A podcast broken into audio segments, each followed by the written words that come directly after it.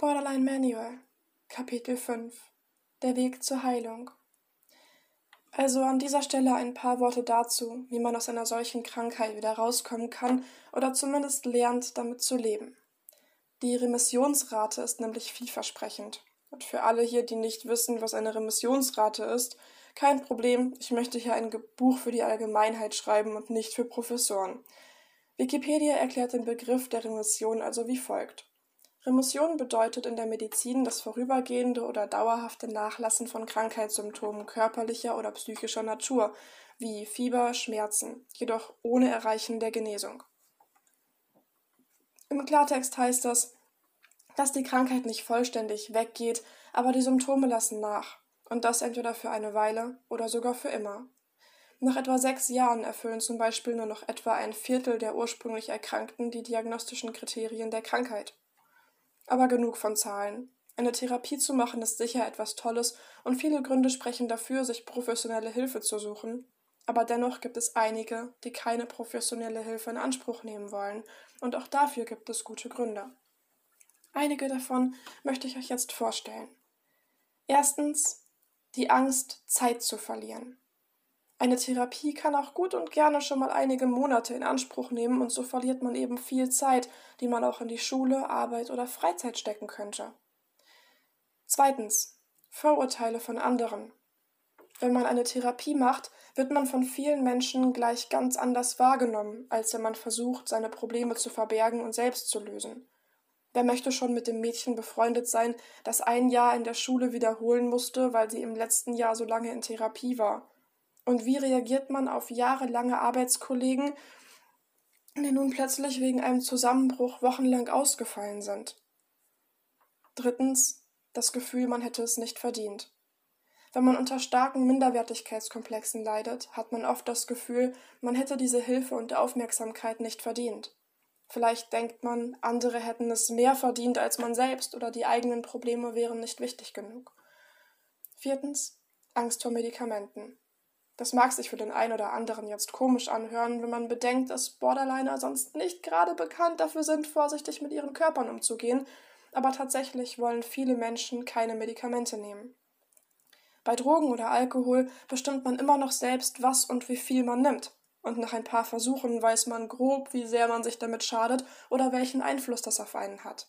In einer Klinik bekommt man aber eventuell Medikamente, die man dann in einer vom Arzt verordneten Dosis jeden Tag nehmen soll, auch wenn man am Anfang vielleicht Probleme mit der Wirkung oder Nebenwirkungen hat. Ein Stück weit gibt man dabei die Kontrolle auf und lässt seinen Konsum von jemand anderem bestimmen. Das kann beängstigend sein und vor allem, wenn man vorher etwas recherchiert und negative Berichte über Psychopharmaka liest. Des Weiteren haben solche Medikamente oft den Ruf, nur ruhig zu stellen und nicht wirklich zu helfen. Ich möchte an dieser Stelle hervorheben, dass Medikamente für viele Menschen sehr gut funktionieren und für einige eben nicht. Das muss jeder für sich wissen oder einfach mal ausprobieren. Am besten ist es, wenn man über mögliche Bedenken offen und ehrlich mit einem Arzt oder Therapeuten spricht. Die können einen besser aufklären als irgendwelche Berichte aus dem Internet oder schlechte Erfahrungen aus dem Freundeskreis. Fünftens. Angst vor dem Eingesperrtsein. Wenn man sich auf eine stationäre Therapie einlässt, bedeutet das oft, dass man eben eine Zeit lang weg von dem bekannten Umfeld lebt und dass man Freunde und Familie weniger sieht und dass man viele Gewohnheiten ablegen oder ändern muss. Auch das kann sehr einschüchternd wirken. Auch hier kann ich nur raten, solche Bedenken mit einem Arzt oder Therapeuten zu klären. Man kann ja eine ambulante Therapie versuchen, sich über Besuchszeiten informieren und, und, und.